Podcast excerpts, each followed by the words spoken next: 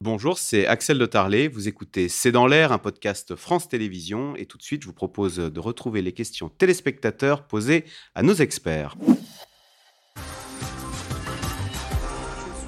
Philippe de Sertine, dans quel si si c'était clair. Dans quel domaine phare de l'agriculture la France est-elle pleinement souveraine? C'est pas facile d'être nuancé, c'était clair. Alors ce qu'on évoquait tout à l'heure, évidemment, euh, alors sur dans les grandes cultures, mais il faut être, faire attention puisque vous avez différents types de blé, etc. Mais là, on va dire, c'est là qu'on exportait. On a dit cette année, on exportait.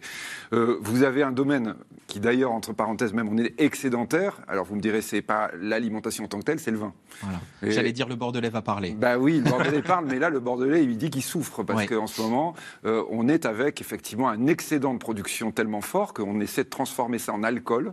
Hein, donc ça, c'est la première solution. Mais la deuxième chose, et là vraiment, il se passe des choses très tragique dans le Bordelais, vraiment au sens propre, hein, euh, c'est qu'on est obligé d'arracher de la vigne. on est tellement excédentaire qu'on est obligé d'arracher de la vigne. Donc il y a un certain nombre de, secteurs d'activité sur lesquels on est excédentaire, on exporte. Il y en a d'autres, effectivement, on est excédentaire, mais parfois presque trop. Euh, on parlait de l'usage de l'eau et des arbitrages à mener. Le plan sobriété pour l'eau pourrait-il commencer par les golfs et piscines privées Frédéric oui, alors en termes de volume, c'est pas grand-chose. En termes d'image, c'est énorme. En tout cas, on pourrait aller vers euh, je vais faire un cadre plus large. Sans doute que demain, les plans locaux d'urbanisme, les plans locaux d'urbanisme intercommunaux, les schémas de cohérence territoriaux interdiront les piscines dans les endroits où la disponibilité de l'eau en été interdira de fait euh, le remplissage des piscines. Je vais plus loin. Il y a une annonce faite par le maire de Fayence qui euh, a de fait modifié son PLU pour empêcher toute nouvelle construction dès lors que les quantités d'eau euh, disponible en eau et que le dimensionnement des centrales d'épuration ne soit pas suffisant pour ces perspectives d'aménagement futur. C'est nos vies qui sont, enfin nos vies, tout le monde n'a pas de piscine, mais ce sont, ce sont, on voit bien qu'il y a des changements de société hein, euh, profonds derrière. Ce bah, le changement de société, ce sera que l'eau sera euh, ce sur quoi seront adossés demain les plans locaux d'urbanisme, les schémas de cohérence territoriaux et les discussions sur les discussions sur l'agriculture. On va redécouvrir ce que les pays du Maghreb connaissent depuis une trentaine d'années, c'est-à-dire l'eau c'est le pilier de la société. Les sources d'eau minérale sont-elles touchées par le changement climatique? Est-ce qu'on verra Badois, Perrier fermer euh, les usines, fermer leurs portes? Marion Guillou. En fait, quand on parle de donc l'eau effectivement aux ressources rares, le plus important, c'est déjà que les milieux naturels continuent à survivre. Hein. Donc la première chose, la première priorité dans l'affectation de l'eau, quand elle deviendra rare, bah, faire en sorte que tous les poissons ne crèvent pas, que les, rivières continuent à exister. Deuxième priorité, c'est l'eau potable, hein, que les gens puissent euh, vivre, se nourrir euh, et boire. Troisième priorité, bah, aujourd'hui, c'est l'agriculture, mais avec quelle quantité? Et au fond, c'est un peu comme ça, c'est-à-dire qu'on va, on va avoir des discussions collectives pour savoir, en fonction de la ressource disponible aux différents moments de l'année, qui est prioritaire et comment on gère, euh, comment on partage finalement.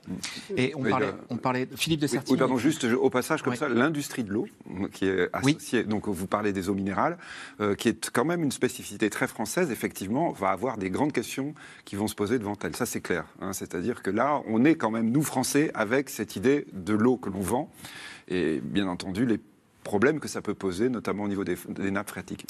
Euh, à quand l'interdiction des arrosages dans la journée et en plein soleil Nicole Ouvrard? Eh bien, euh, c'est chaque année que l'on a ce type de, mesures.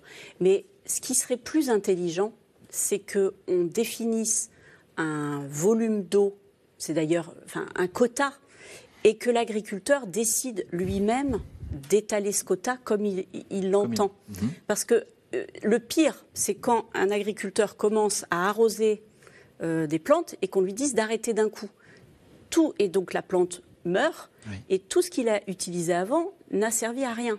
voyez? Mm. Donc il y a vraiment cette question de la gestion. Il y a un gros travail aujourd'hui qui est fait euh, en collaboration avec les, comités de bassin, les agences de l'eau, pour réfléchir justement à toute cette organisation de l'usage de l'eau des usages euh, agricoles et non agricoles.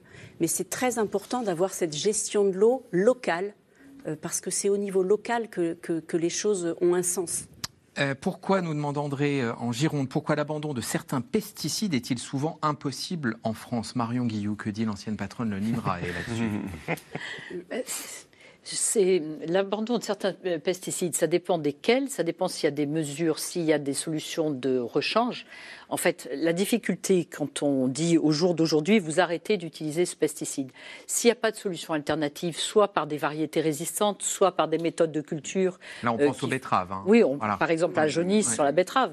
Euh, il faut anticiper. En fait, ce qui est vraiment important, c'est que quand on sait qu'il y a une, femme, euh, une famille de pesticides qui présentent des risques pour la santé, il faut absolument que tous les efforts de recherche visent à substituer l'usage de ce pesticide. Donc le, sujet, c'est plutôt un sujet d'anticipation. Et typiquement sur la betterave, mm. euh, est-ce que la recherche a progressé? Alors, on nous annonce des variétés euh, qui seront meilleures. On nous annonce, moi je ne sais pas vous garantir les choses, dans deux ans, je crois. Donc la, difficulté, c'est de passer les deux ans et de voir s'il n'y aura pas trop de jaunisse. Mais des mesures agronomiques peuvent aider aussi. C'est-à-dire, il y a des manières euh, de moins homogénéiser les milieux pour que les, les parasites circulent moins facilement. Je veux dire, on a des méthodes qui permettent non pas de supprimer, mais d'amortir. Frédéric Dans là-dessus. On n'a pas vraiment anticipé. Le lobby de la betterave a tout fait globalement pour qu'on ne cherche pas autre chose. Voilà, c'est tout. Gardez la parole. La police de l'environnement met-elle vraiment des amendes quand on parlait des remplissages de piscines, des arrosages à des moments interdits, etc. Oui, elle le fait. On a tous passé des reportages avec la police de l'environnement. On se demande bien.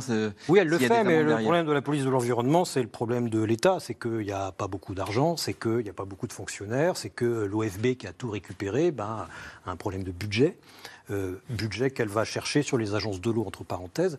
Euh, non, il n'y a pas assez de fonctionnaires. Il n'y a pas assez de fonctionnaires pour assurer cette police de l'eau, comme il n'y a pas assez de fonctionnaires pour assurer la police tout court. Euh, la question qui mériterait une émission en soi tout seul, remplir des bassines avec de l'eau provenant des nappes phréatiques, n'est-ce pas aberrant? Eh bien, le principe, c'est de prendre de l'eau en hiver pour la stocker, pour l'utiliser en, été. Donc prendre de l'eau dans les nappes ou dans les cours d'eau euh, et pour, pour décaler dans le temps l'usage, à condition évidemment qu'il pleuve en hiver. Mais, et que, ça n'ait pas de conséquences euh, sur les étiages. Donc oui, là c'est toute la, tout le principe. On doit s'arrêter là. Merci à tous les quatre sur cette question et sur cette émission. Lundi, vous retrouvez Caroline Roux. Excellent week-end.